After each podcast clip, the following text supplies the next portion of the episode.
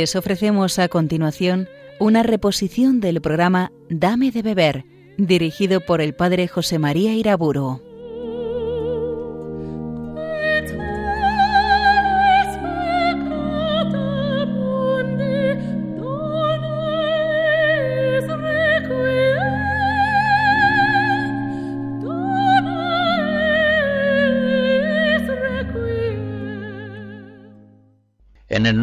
Padre, del Hijo y del Espíritu Santo. Ven, Espíritu Divino, manda tu luz desde el cielo, concede tus siete dones por tu bondad y tu gracia. Hemos considerado ya en las conferencias precedentes el don de temor, el don de fortaleza, el de piedad, consejo y ciencia. Queda por examinar ahora el don del entendimiento y el don de sabiduría. El don de entendimiento tiene como objeto principal las verdades reveladas que recibimos de Dios. Los cristianos somos hombres iluminados por la revelación divina. Y esa revelación la recibimos fundamentalmente por la fe, que se ve perfeccionada en su ejercicio por los dones del Espíritu Santo intelectuales, como el don de consejo, el de entendimiento, el de sabiduría. El don de entendimiento es un hábito sobrenatural infundido por Dios, con la gracia santificante por el cual el entendimiento del creyente, por obra del Espíritu Santo, penetra las verdades reveladas con una lucidez sobrehumana de modo divino, de un modo que va más allá del modo humano y discursivo. En San Pablo, por ejemplo, en sus exhortaciones, en sus cartas, aparecen muchas veces los cristianos como hombres iluminados. Así en la primera Corintios 1 les dice habéis sido enriquecidos en toda palabra y en todo conocimiento. Y en la segunda Corintios capítulo 4 dice, el mismo Dios que dijo, hágase la luz de las tinieblas, Él ha hecho brillar la luz en nuestros corazones para irradiar la ciencia de la gloria de Dios que resplandece en el rostro de Cristo. Con frecuencia el apóstol pide este don del Espíritu Santo para los fieles, esta inteligencia espiritual para entrar lúcidamente en el mundo de la revelación. Y así, por ejemplo, en Colosenses 1 escribe, No dejamos nosotros de rogar por vosotros y de pedir que lleguéis al pleno conocimiento de su voluntad, con toda sabiduría y entendimiento espiritual, para que viváis de una manera digna del Señor, agradándole en todo.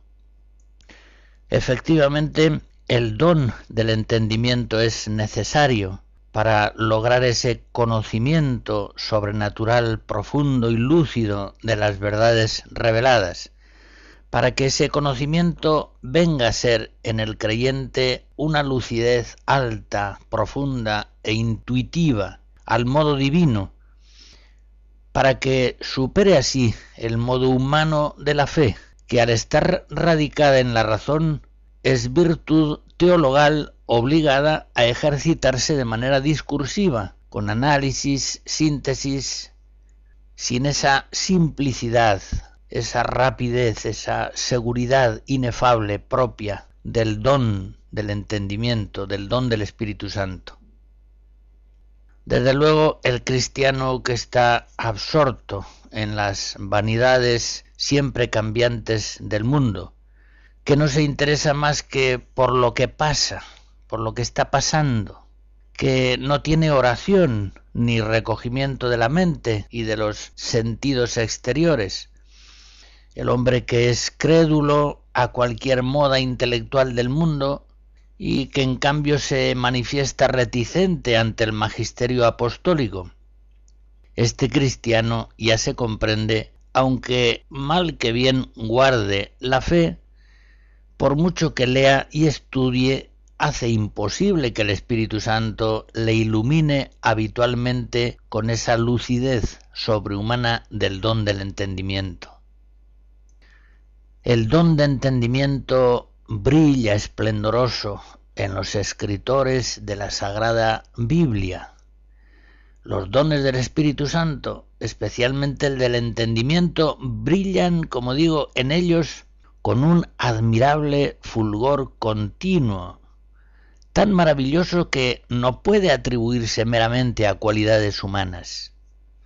¿Cómo explicar de otro modo esa inspiración prodigiosa que en una y otra página y en unos mismos años ilumina e impulsa a un San Pablo, a un San Pedro, a un San Juan? Si no es por obra del Espíritu Santo, por el don del entendimiento, ¿cómo explicar esa lucidez sobrehumana de todos sus pensamientos y palabras sobre las verdades reveladas? Y de modo semejante, cuando el asombro se apodera de nosotros ante ciertas páginas de San Agustín, de Santo Tomás, de Santa Catalina de Siena, de Santa Teresa de Jesús, ¿cómo podremos atribuir tanta verdad y tanta belleza simplemente a la virtud de la fe, es decir, a la ratio fide illustrata, que se ejercita en ellos cuando escriben. No, para esa verdad divina tan sublime y esa belleza tan celeste que sale de sus plumas, solamente los dones del Espíritu Santo, el don de ciencia, de entendimiento, de sabiduría, son razón suficiente. Santa Teresa del Niño Jesús, en sus escritos autobiográficos, nos dice cómo desde niña era alimentada por su maestro interior con pura harina. Emplea esa expresión, pura harina. Dice así, porque yo era débil y pequeña, él se abajaba hasta mí y me instruía en secreto en las cosas de su amor. Si los sabios que se pasan la vida estudiando hubiesen venido a preguntarme si hubieran quedado asombrados al ver a una niña de catorce años comprender los secretos de la perfección, unos secretos que toda su ciencia no puede descubrirles a ellos, porque para poseerlos es necesario ser pobres de espíritu. Para recibir el don de entendimiento, lo más importante, por supuesto, es la oración de petición, como lo decimos en relación a todos los dones. Pero a recibir el don de entendimiento debemos también disponernos activamente por los siguientes medios principales. En primer lugar, por el estudio de la doctrina divina. Por ese estudio procuramos una buena formación doctrinal y espiritual de nuestra mente, conforme a nuestra vocación, según nuestras posibilidades. En segundo lugar, la perfecta ortodoxia nos abre al don del entendimiento. Hemos de alimentarnos, como decía Teresita, de pura harina, escritura, liturgia, magisterio apostólico, escritos que sean siempre conformes a la Biblia y a la tradición. ¿Cómo el Espíritu de verdad concederá esa iluminación sobrehumana de sus dones a quienes le desprecian normalmente en las fuentes ordinarias por las que irradia Él esa luz divina? Aquí es cosa de recordar aquel lamento de Yahvé que aparece en Jeremías 2. Pasmaos cielos y horrorizaos sobremanera, palabra de Yahvé. Es un doble crimen el que ha cometido mi pueblo. Me ha dejado a mí fuente de aguas vivas para excavarse cisternas agrietadas, incapaces de retener el agua. La ortodoxia, la perfecta ortodoxia doctrinal abre nuestras mentes al don del entendimiento. En tercer lugar, el recogimiento interior y la meditación. María, trono de la sabiduría, en la presencia de Dios, todo lo medita en su corazón. Si un cristiano dispersa excesivamente la atención de sus sentidos y de su mente y los ceba siempre con las criaturas, en una curiosidad vana e insaciable, tendrá que seguir siempre su navegación espiritual a remo de virtudes, pero nunca avanzará en el conocimiento de las verdades divinas a velas desplegadas bajo el viento impetuoso de los dones del Espíritu Santo. San Juan de la Cruz en el Cántico Espiritual 39.7 se queja, oh almas creadas para estas grandezas y para ellas llamadas, ¿qué hacéis? ¿En qué os entretenéis?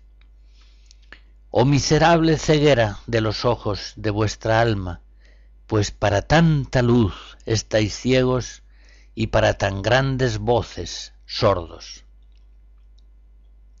En cuarto lugar, otra condición dispositiva sumamente importante para recibir el don del entendimiento es la fidelidad a la voluntad de Dios. Las cosas de Dios, como dice San Pablo en 1 Corintios 2, nadie las conoce, sino el Espíritu de Dios. Ahora bien, el que cumple la voluntad de Dios, ese se hace un solo espíritu con él. 1 Corintios 6. De ahí es, y solamente de ahí, del Espíritu Santo, de donde viene la inteligencia profunda de las verdades reveladas. Cuando nuestra voluntad se une a la voluntad divina, queda nuestra mente libre para recibir la luz revelada de la verdad. Fíjense en una frase muy significativa de Jesús que aparece en el Evangelio de San Juan, capítulo 5. Él dice que pueden fiarse de su enseñanza. Mi sentencia es justa porque no busco mi voluntad, sino la voluntad del que me envió. Estando la voluntad humana de Jesús absolutamente adherida a la voluntad del Padre, su mente queda lúcida como maestro que tiene palabras de vida eterna. Y en quinto lugar, la pureza del alma y del cuerpo son también condiciones sumamente indispensables para la lucidez espiritual del don del entendimiento.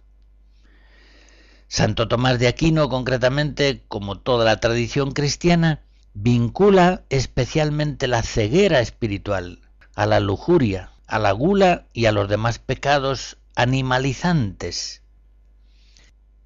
Pablo VI en la encíclica Sacerdotalis Celibatus, en el número 27, nos enseña esa doctrina tradicional en la Iglesia según la cual la castidad perfecta, vivida en cualquiera de sus modalidades vocacionales, nos hace más lúcidos para la palabra divina.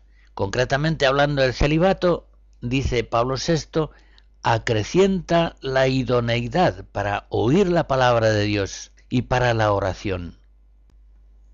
Fragmentos de la misa de Requiem de André Campra, músico francés de la primera mitad del siglo XVIII.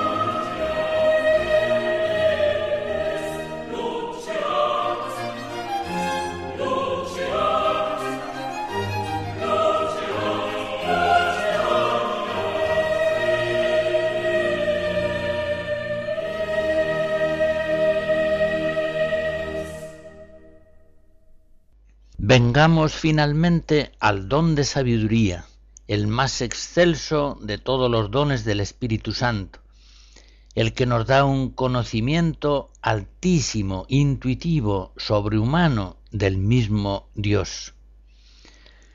El alma humana de Jesucristo está llena del don de sabiduría, Él asegura conocer al Padre. Yo le conozco porque procedo de Él y Él me ha enviado. Juan 7. Establece una contraposición entre su conocimiento del Padre y el desconocimiento que los hombres tienen del misterio divino. Vosotros no le conocéis, pero yo le conozco. Juan 8. También los discípulos, por la virtud de la fe, conocen a Dios con segura certeza, pero lo conocen en la fe como en un espejo, como en enigma. 1 Corintios 13. En cambio, por el don de sabiduría, son iluminados por el Espíritu Santo con una sabiduría divina sobrehumana, que tiene también modo divino. Es, por ejemplo, la altísima sabiduría del apóstol Juan, contemplando al Verbo encarnado en el prólogo de su Evangelio. La Sagrada Escritura muestra con frecuencia la sabiduría espiritual como un don especial de Dios, un don gratuito que debe ser pedido. En el libro de la sabiduría capítulo 7 leemos Oré y me fue dada la prudencia, invoqué al Señor y vino sobre mí el espíritu de sabiduría.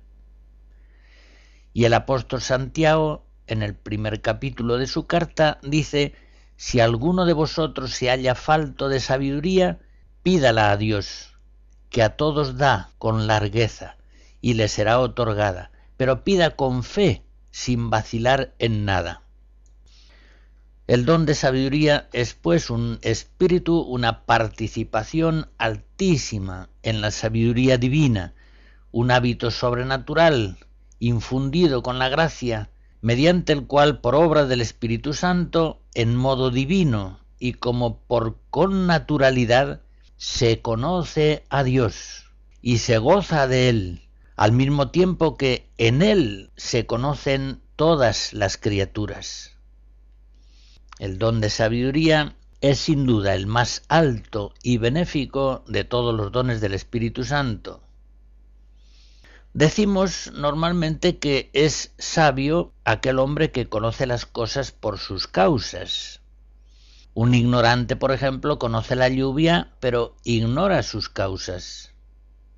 Un científico conoce la lluvia y sus causas próximas. Un filósofo va en sus conocimientos más allá de la física, metafísica, y puede referir el fenómeno de la lluvia a sus últimos principios en el orden natural, y puede incluso llegar a una causa universal. Pues bien, el cristiano es teólogo, conoce a Dios y posee la máxima sabiduría pues su razón iluminada por la fe puede elevarse al conocimiento del orden sobrenatural y por él explicar el orden natural. El don de sabiduría, sin esfuerzo discursivo alguno, ilumina de un modo divino, sapiencial y experiencial el conocimiento que el creyente tiene de Dios y de todas las cosas creadas haciéndole conocer las cosas creadas en Dios, que es su última causa. El don de sabiduría da, por tanto, la más alta sabiduría que el hombre puede alcanzar en este mundo. Veamos el fulgor del don de sabiduría manifestado en algunos santos. Por ejemplo, en Santa Ángela de Foliño, una madre de familia terciaria de las primeras generaciones franciscanas. Un pariente suyo, el franciscano Fray Arnaldo, puso por escrito algunas de sus confesiones íntimas. En una dice así, en esta manifestación de Dios, aunque suene a blasfemia decirlo, entiendo y tengo toda la verdad que hay en el cielo y en el infierno, en el mundo entero, en todo lugar, en toda cosa, y también toda la felicidad que se halla en el cielo y en toda criatura. Y lo poseo con tal certeza y tal verdad que de ninguna manera y a nadie podría creer diversamente. Veo a aquel que es el ser y cómo es el ser de toda criatura. Veo cómo Él me hizo capaz de entender ahora las cosas dichas. Me veo sola con Dios, toda pura, santificada, recta, segura en Él y celeste. Dios me ha guiado y elevado hasta el estado que he descrito, sin tener yo parte en ello, pues ni supe quererlo. Y ahora estoy continuamente en tal estado. Evidentemente las visiones contemplativas de los grandes santos están iluminadas por el don de sabiduría. Escuchemos, por ejemplo, a Santa Teresa de Jesús describiéndonos alguna de estas visiones en las séptimas moradas, en el capítulo primero.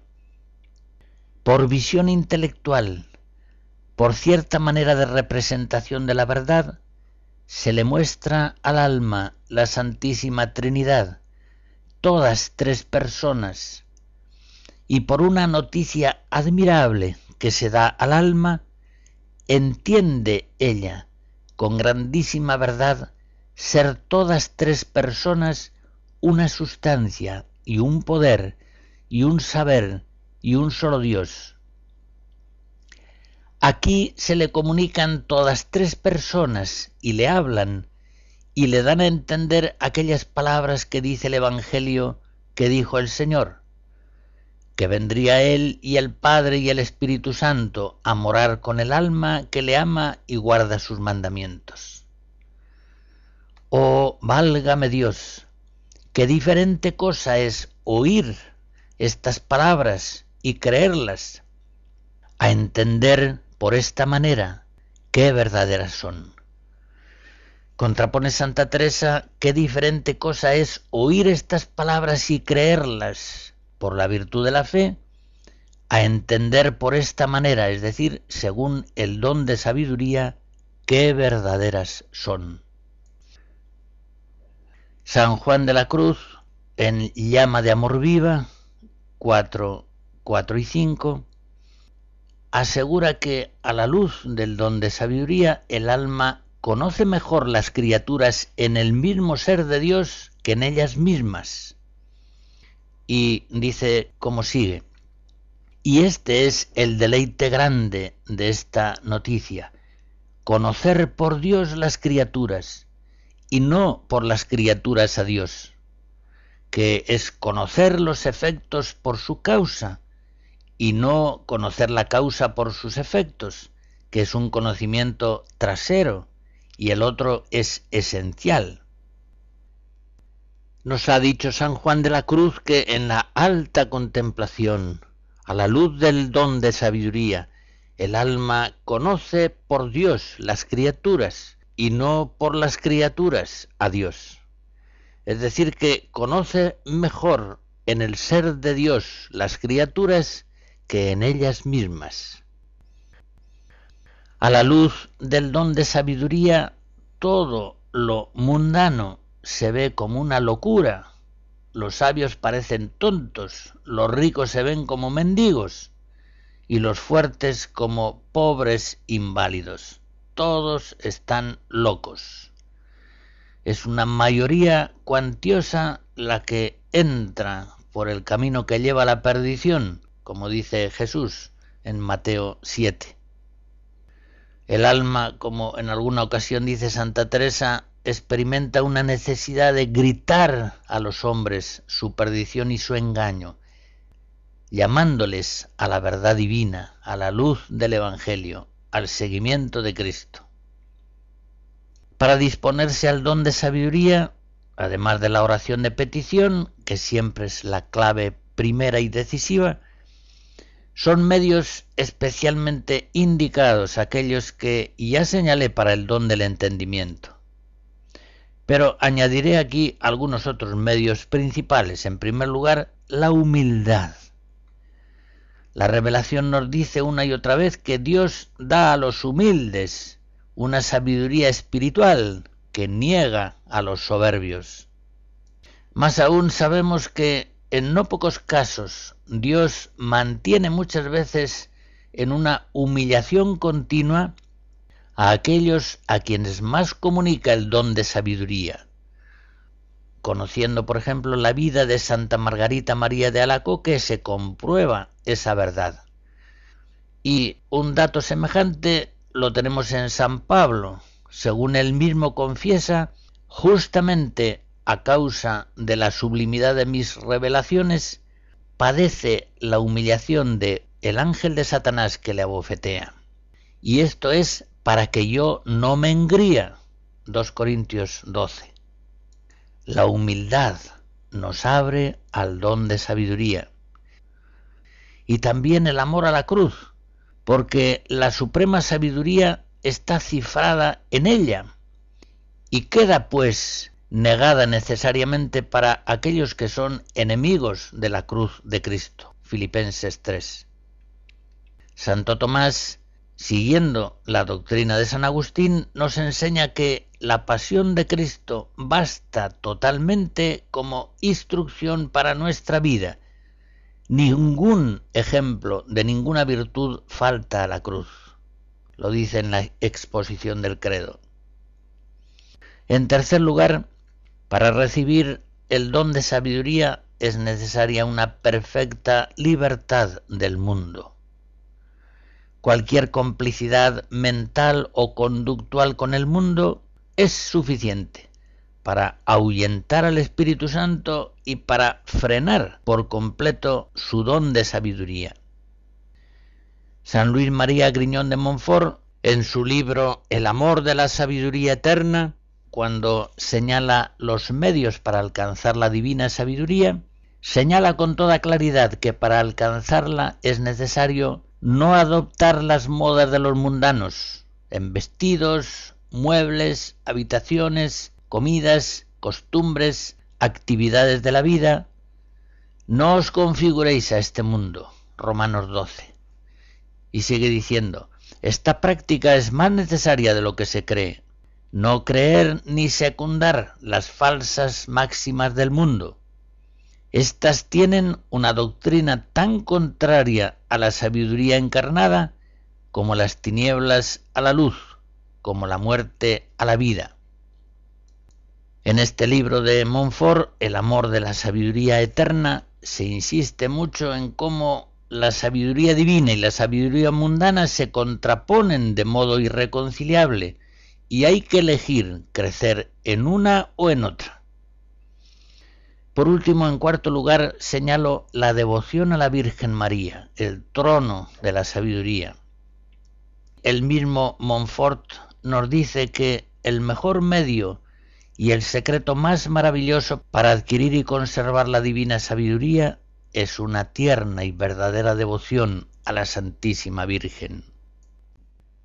Si logramos tener a María en nosotros fácilmente y en poco tiempo, Gracias a su intercesión alcanzaremos también de Dios la divina sabiduría.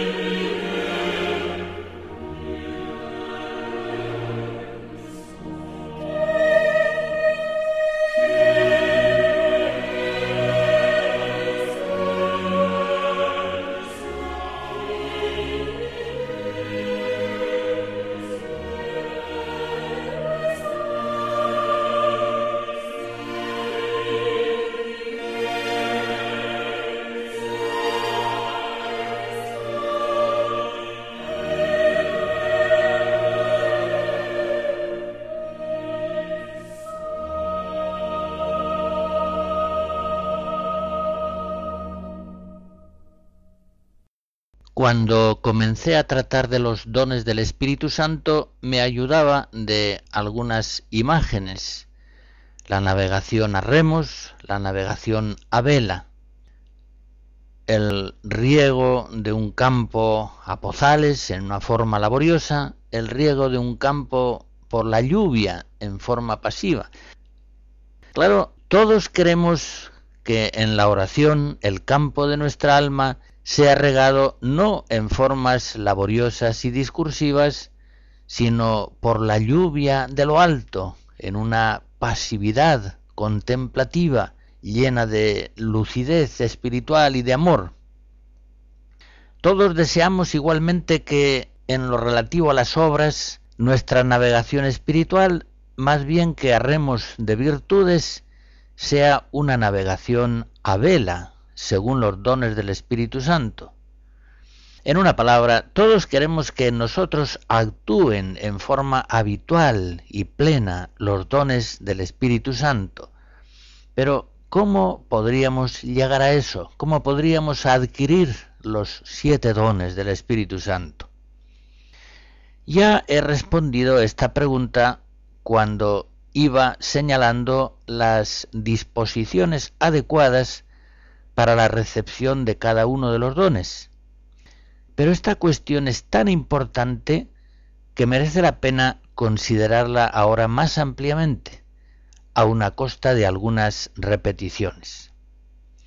En primer lugar, si queremos llegar a los siete dones del Espíritu Santo en plenitud de operación continua, hemos de aspirar a la santidad, porque precisamente la santidad está en la plenitud de los dones del Espíritu Santo, y para eso necesitamos una gran esperanza, un deseo confiado de recibir de la misericordia divina esa santidad que nos configura plenamente a Jesucristo. Y debemos aspirar a la santidad, como digo, con esperanza cierta de alcanzarla porque conocemos que la voluntad de Dios, como dice el apóstol, es esta, que seáis santos, una Tesalonicenses 4. Poniendo un ejemplo, la rosa que la gracia hizo nacer por el bautismo en nuestros corazones, ha de crecer y configurarse plenamente, pétalo a pétalo, hasta formar una rosa perfecta la vida sobrenatural que se nos ha dado ha de desarrollarse invadiendo más y más todos los planos de nuestra personalidad y de nuestra acción.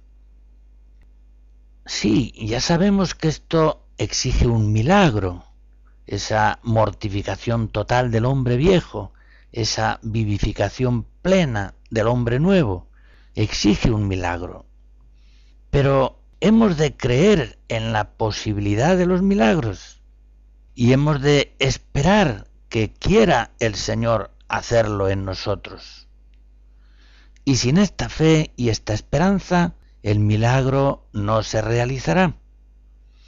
Ya recuerdan cuando Jesús estuvo en Nazaret, nos dice el evangelista Marcos 6, no pudo hacer ningún milagro fuera de curar a unos pocos enfermos y él se asombraba de su poca fe. Para recibir los dones del Espíritu Santo necesitamos desear firmemente la santidad.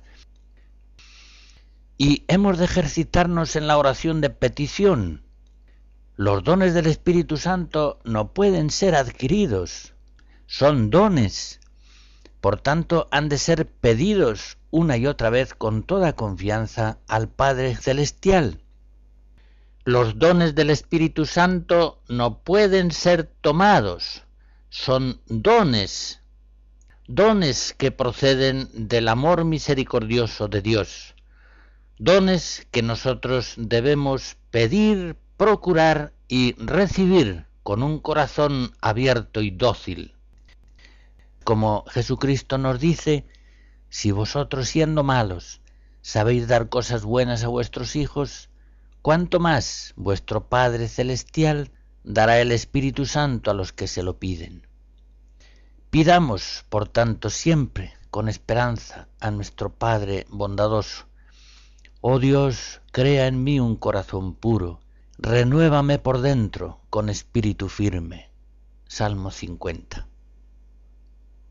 Quiero señalar también como disposición receptiva a los dones la devoción a la Virgen María. Desde el principio de nuestra fe sabemos que Jesús se forma en María por obra del Espíritu Santo. Y por lo que se refiere a la Iglesia, sabemos también que en Pentecostés Jesús se forma también en la iglesia por obra del Espíritu Santo, estando reunidos los discípulos con María, la Madre de Jesús. Hechos 1. De ahí que la unión devocional a la Virgen María sea una disposición óptima para recibir los dones del Espíritu Santo. Así lo entendía San Luis María Griñón de Montfort, cuando en su libro El secreto de María suplica, Oh Espíritu Santo, concédeme amar y venerar mucho a María, tu esposa fidelísima, a fin de que con ella formes en mí a Jesucristo, grande y poderoso, hasta la plena madurez espiritual. Y este mismo planteamiento Pablo VI, en la exhortación apostólica Marialis Cultus, nos dice que ya lo encontramos en los padres de la Iglesia. Y a ellos, dice Pablo VI, recurrieron a la intercesión de la Virgen para obtener del Espíritu la capacidad de engendrar a Cristo en su propia alma. Y el Papa pone como ejemplo un escrito de San Ildefonso, del siglo VII, que tiene una oración sorprendente por su doctrina y por su vigor suplicante. Dice así la oración de San Ildefonso citada por Pablo VI.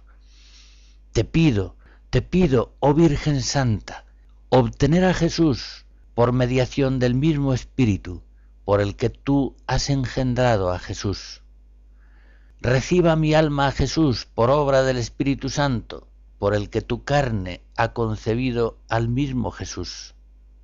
Que yo ame a Jesús en el mismo Espíritu en el que tú lo adoras como Señor y lo contemplas como Hijo. Por otra parte, obviamente, la devoción al Espíritu Santo es condición fundamental para la recepción de sus dones Ven, Espíritu Santo, ilumina los corazones de tus fieles, enciende en ellos el fuego de tu amor. Es Él, el Espíritu Santo, el que viene en ayuda de nuestra flaqueza y ora en nosotros con gemidos inefables. Romanos 8. Y ora en nosotros moviéndonos a llamarle. Él, que nos da la gracia de llamarle, él nos concede la gracia de venir a nosotros comunicándonos sus santos dones. Deseos de santidad, oración de petición, devoción a la Virgen María, devoción al Espíritu Santo, devoción a la Santa Cruz de Cristo. Recordemos siempre que es en la cruz donde Jesús, así nos lo asegura el apóstol Juan en su Evangelio, entregó el Espíritu. Entregó el Espíritu Santo, los dones del Espíritu Santo. Por eso la puerta estrecha y el camino angosto nos abren a los dones del Espíritu Santo, en tanto que la puerta ancha y el sendero espacioso nos conduce a la perdición. Hago referencia a Mateo 7. El amor a la cruz, es decir, el amor al crucificado, la fidelidad para llevar la cruz personal de cada día, el sentido de expiación por el pecado y de mortificación del hombre carnal, todo eso que es cruz, nos abre a los dones del Espíritu Santo.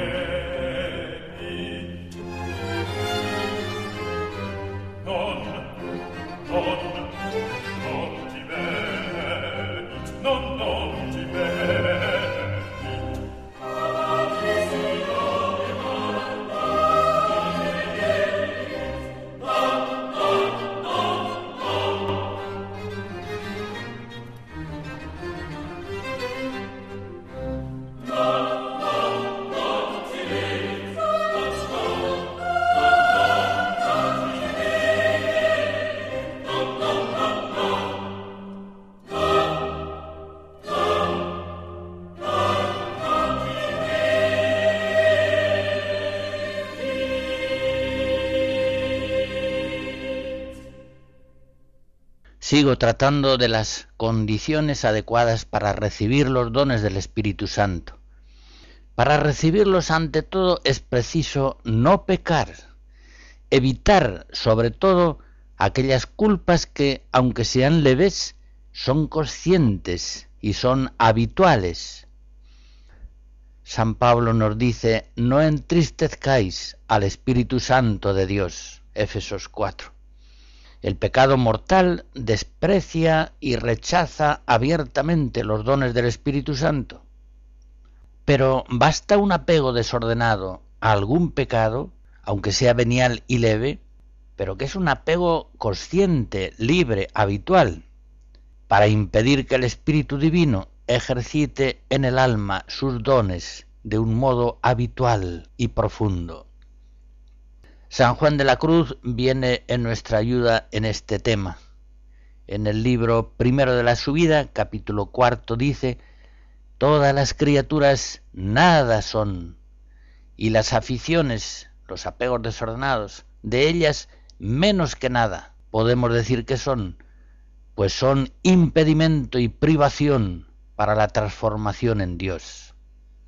Y sigue diciendo en el capítulo 5, es una suma ignorancia del alma pensar que podrá pasar a este alto estado de unión con Dios si primero no vacía el apetito de todas las cosas naturales y sobrenaturales que le pueden impedir. Y tanto más pronto llegará el alma, cuanto más prisa en esto se diere. Y sigue diciendo el doctor místico, hasta que cesen esos apegos desordenados, no hay manera de llegar, aunque más virtudes ejercite, porque le falta el conseguirlas con perfección, la cual consiste en tener el alma vacía y desnuda y purificada de todo apetito desordenado. Dice la verdad San Juan de la Cruz, ¿Cómo puede esperar alguien que el Espíritu Santo gobierne y dirija inmediatamente su vida por sus dones? Si habitualmente se permite ciertas imperfecciones que le resisten, más aún que le entristecen. Y tengamos en cuenta que para frenar los dones del Espíritu Santo no son necesarios los pecados más o menos graves, no. Bastan las imperfecciones claramente conocidas y habitualmente consentidas, cuando San Juan de la Cruz las describe en el libro primero de la subida, capítulo 11, hace referencia a faltas muy pequeñas, pero que son suficientes para impedir esa acción habitual de los dones del Espíritu Santo en el alma. Dice así, estas imperfecciones habituales son una común costumbre de hablar mucho, un asimientillo a alguna cosa que nunca acaba de querer vencer, así como a persona, a vestido, a libro, celda, tal manera de comida, y otras conversacioncillas y gustillos en querer gustar de las cosas, saber y oír, y otras semejantes. Como se ve, son faltas muy pequeñas, pero suficientes para entristecer al Espíritu Santo y para hacer imposibles los dones suyos en una acción continua y plena.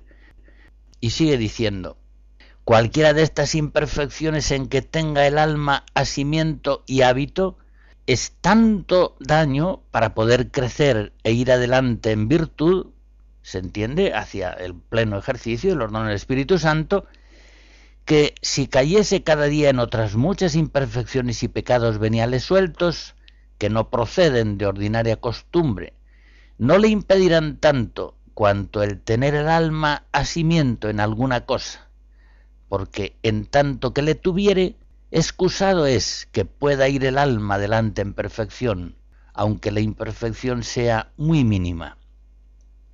Porque lo mismo me da que un ave esté asida a un hilo delgado que a uno grueso, porque aunque sea delgado, tan asida se estará a él como al grueso, en tanto que no le quebrare para volar.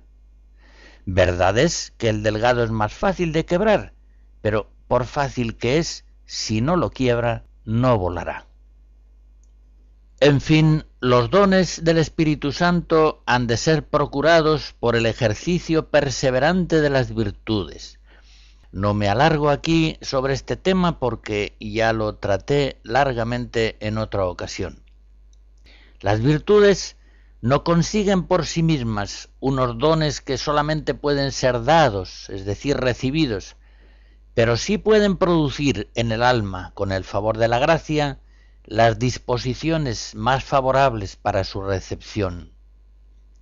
Un cristiano que, dócil a la gracia divina, se ejercita en la virtud de la prudencia, llegará a recibir el don de consejo, en el que esa virtud se perfecciona. Y así podríamos decir de todas las virtudes. Una persona que se ejercita fielmente en las oraciones activas acabará por llegar a las oraciones pasivas místicas que se realizan bajo la acción de los dones del Espíritu Santo. Por tanto, el cristiano que quiera recibir los dones del Espíritu Santo, que se ejercite con toda fidelidad y cierta esperanza en las virtudes teologales y morales, los dones del Espíritu Santo llevarán a su consumación ese desarrollo espiritual, ese crecimiento en las virtudes, esa configuración progresiva en Jesucristo. Llegará pues a la perfecta santidad.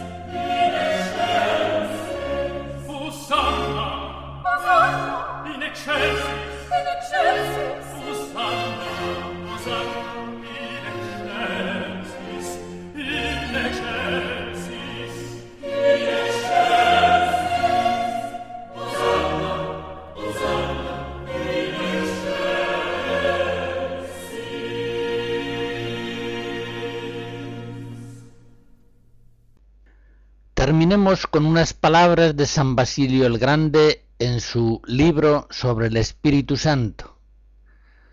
Escribe él, hacia el Espíritu Santo dirigen su mirada todos los que sienten necesidad de santificación.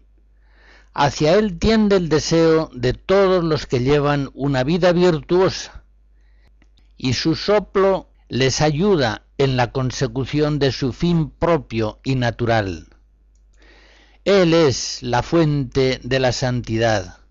Él es luz para la inteligencia, simple en su esencia y variado en sus dones. Él está íntegro en cada uno e íntegro en todas partes. Se reparte sin sufrir división, deja que participen en él, pero él permanece íntegro siempre el mismo. Por él los corazones se elevan a lo alto, por su mano son conducidos los débiles, por él los que caminan tras la virtud llegan a la perfección. Es él quien ilumina a los que se han purificado de sus culpas y al comunicarse a ellos los vuelve espirituales. De esta comunión con el Espíritu Santo procede la distribución de los dones, la vida sobrenatural, el consorcio con los ángeles, aquel gozo que nunca terminará. De aquí finalmente lo más sublime que se puede desear, que el hombre llegue a ser como Dios.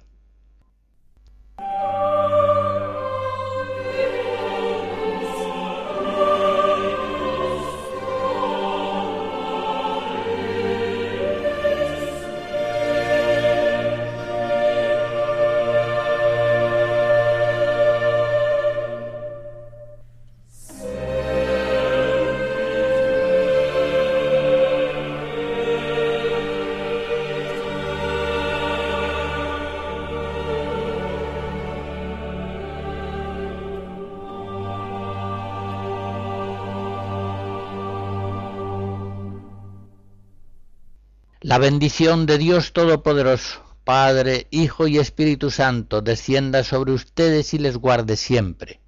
Amén.